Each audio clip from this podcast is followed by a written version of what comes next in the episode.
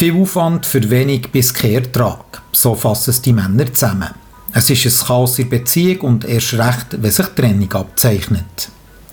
Der Samuel hat mit seiner Frau zwei Kinder. Trennt hat er sich vor gut drei Jahren. Und das ist, wie bei allen anderen auch, nicht so gut abgelaufen. Es hätte geheißen, also von ihr aus, äh, ich kann nicht mit den Kindern allein sein, es ist gefährlich. Weil ich Tag nicht gut, eben, nicht gut aufpasse und sie springen davon und ich merke es nicht einmal. Vorher hat der Samuel aber gut mit den Kindern sein, aber während der Trennung sind plötzlich zum Teil gravierende Vorwürfe gekommen. Im fünften Teil vom Blacks Podcast wollen wir ein probieren zu ergründen, was das Fass zum Überlaufen bringt und wie so eine Trennung von einer narzisstisch veranlagten Frau funktioniert. Normal und schmerzfrei geht es nicht, so viel kann ich schon mal verraten. Mein Name ist Daniel Bodemann, mitgearbeitet an dieser Sendung hat der Olivier Jean Richard.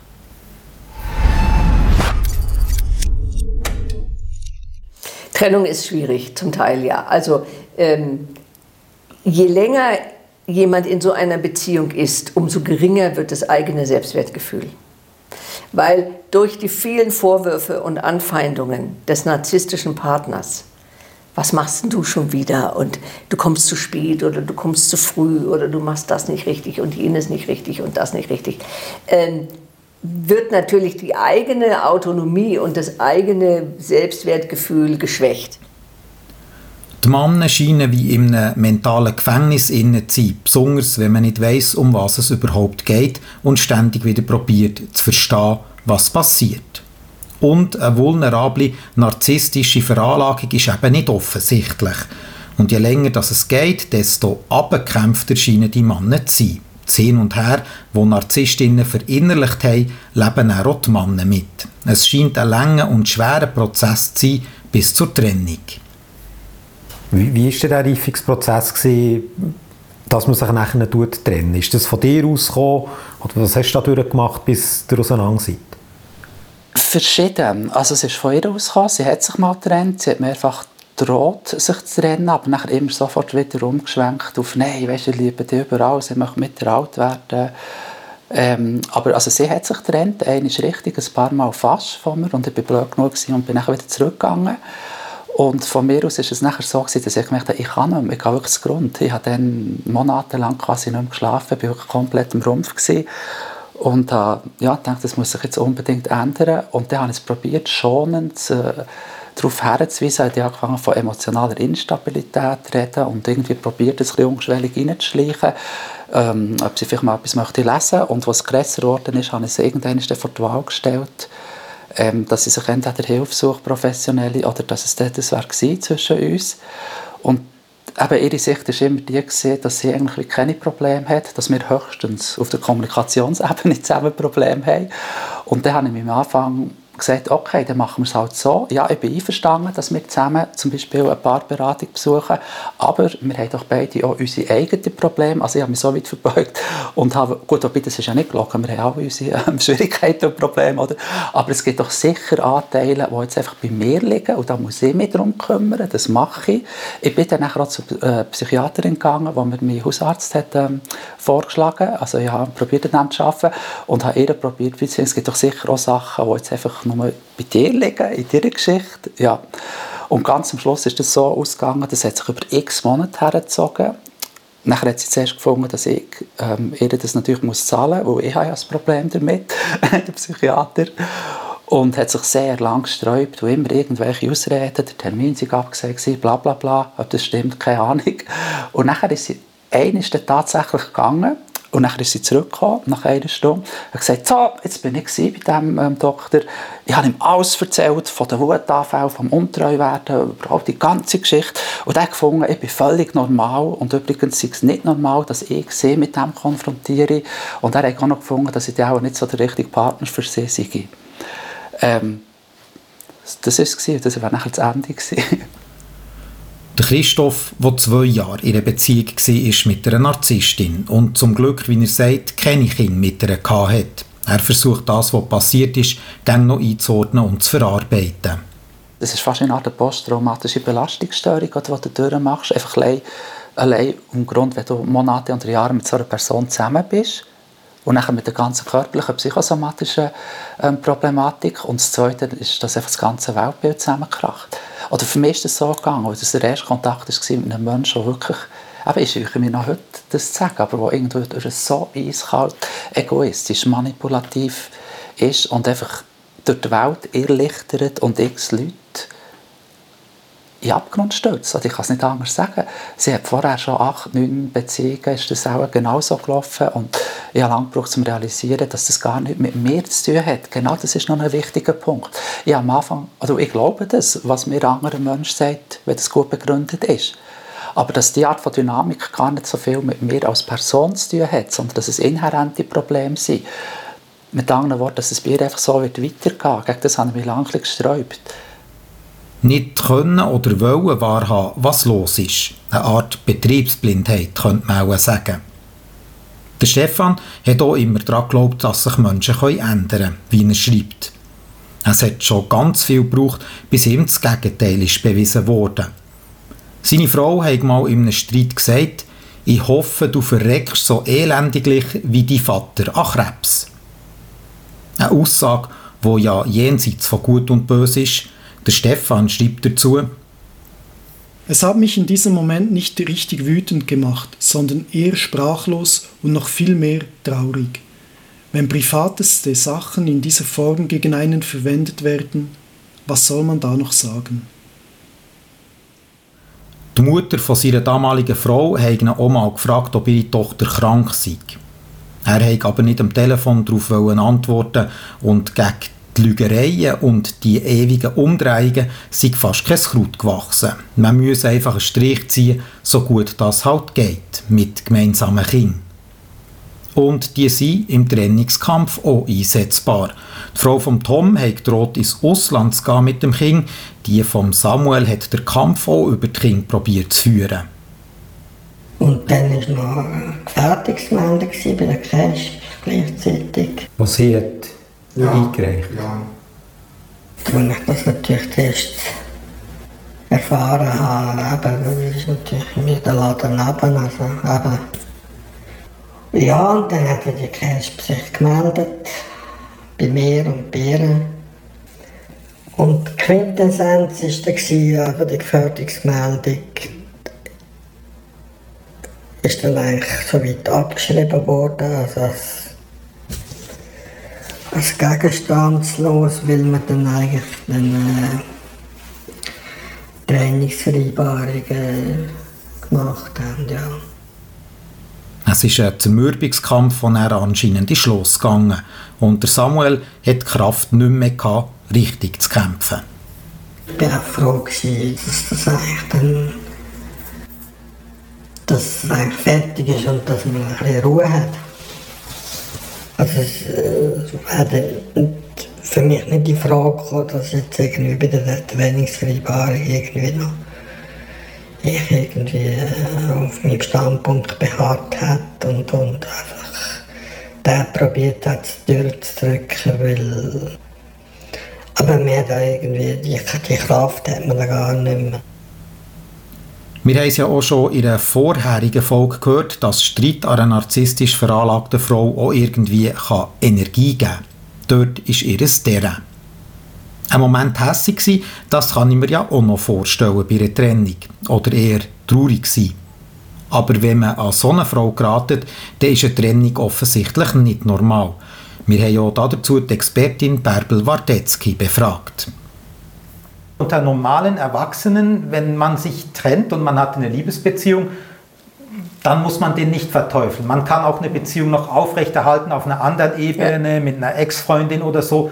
Das ist mit Narzisstinnen ganz schwierig oder da kommt es häufig zum kompletten Beziehungsabbruch. Ja, ja, Weshalb? Weil, ja, weil der andere dann, der wird dann entwertet.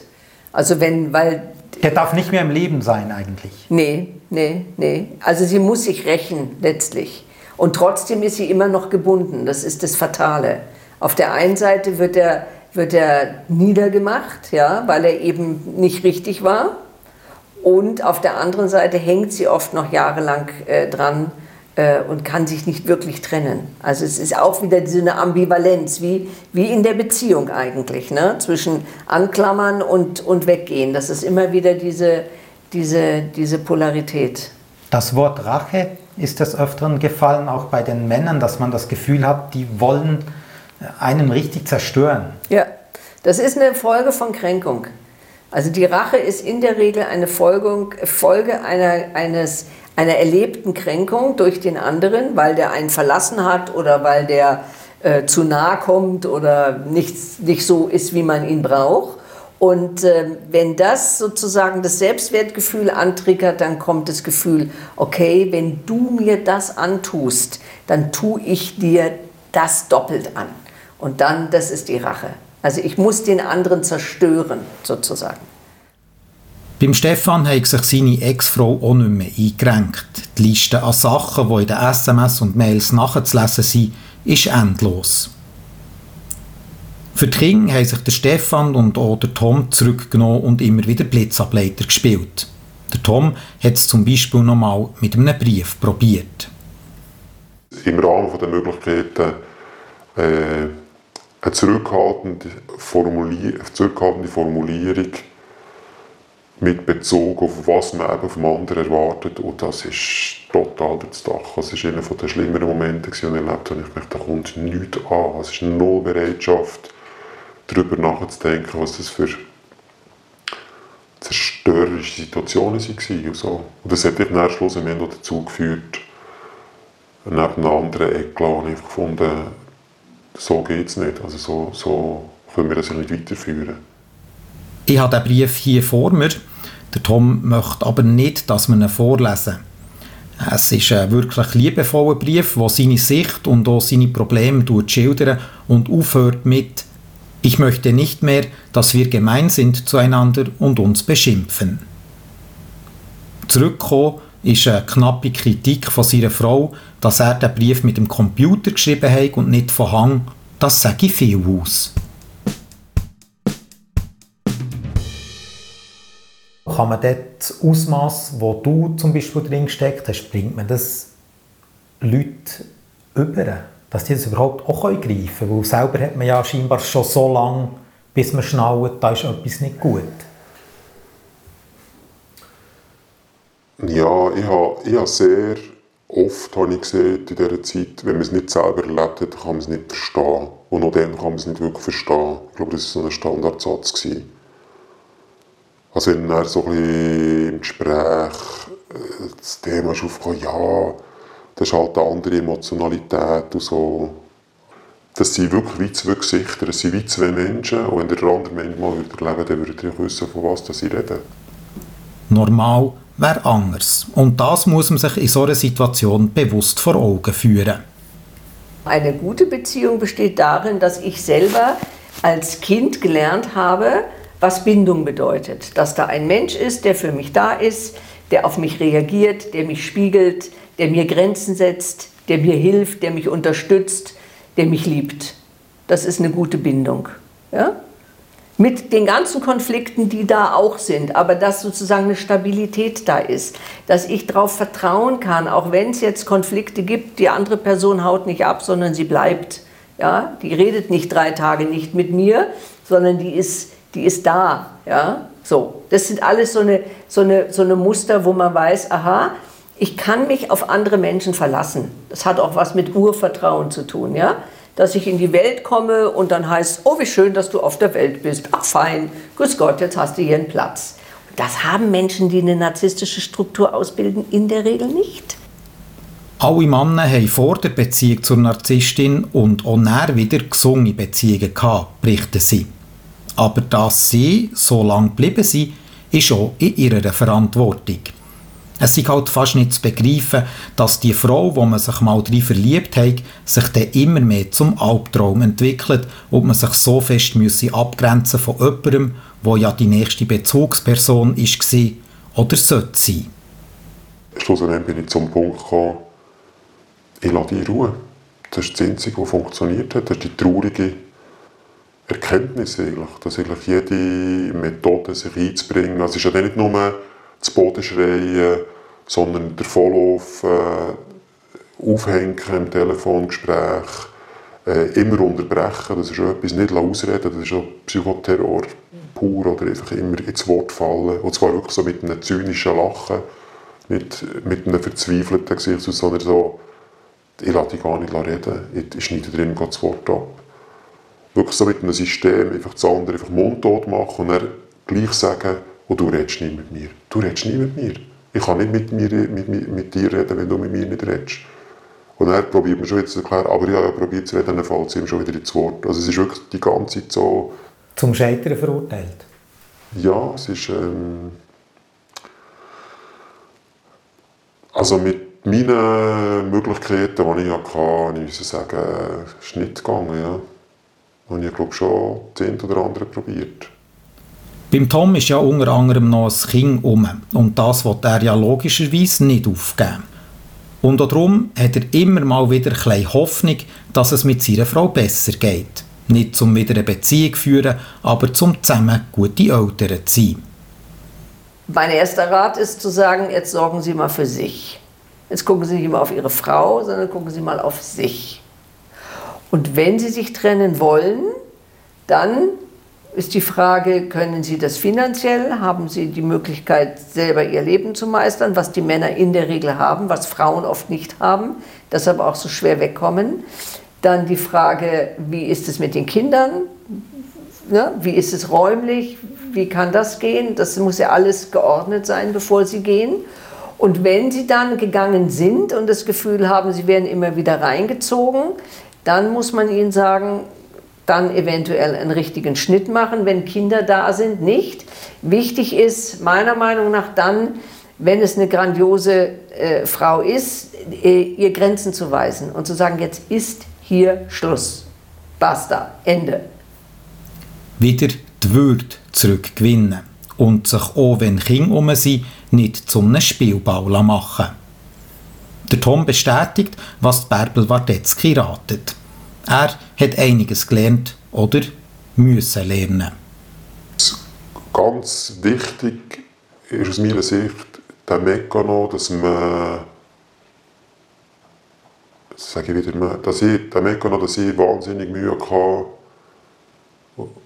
mehr zu positionieren, also mehr als Mensch irgendwie klarzustellen, sage ich jetzt mal, ja, das ist ein guter Begriff, ich, dass ich mich klarstelle, dass ich sage, ich bin klar, ich bin, so bin ich, so funktioniere ich in dieser Situation, und zwar im Sinne von, von einer physischen Präsenz, also dass man ohne Angst jemanden in die Arme nehmen kann, jemanden anlachen kann, äh, dass man seine Meinungen vertreten kann, echt, dass man bei sich kann sein kann. Und erst dann wird man zu einem zu einem Gegenüber, zu einem liebenswürdigen Mensch, zu einem, zu einem Menschen, wo man sich fetzen kann, zu einem Menschen, wo man Pläne schmieden kann. Ich habe mich dort verloren und das hängt glaube wirklich mit einer Verstörung zusammen, aus diesen Konflikten rausgegangen, wo ich erst im Nachhinein noch gecheckt wie, wie krass das, das ist, dass wir mit Therapeuten mit, mit müssen sagen, das war eine Situation gewesen, wo man eigentlich eine Sanitätspolizei könnte anrufen könnte, das ist so das ist so schlimm, vor allem wenn ein kleines, kleines, kleines Kind dabei ist,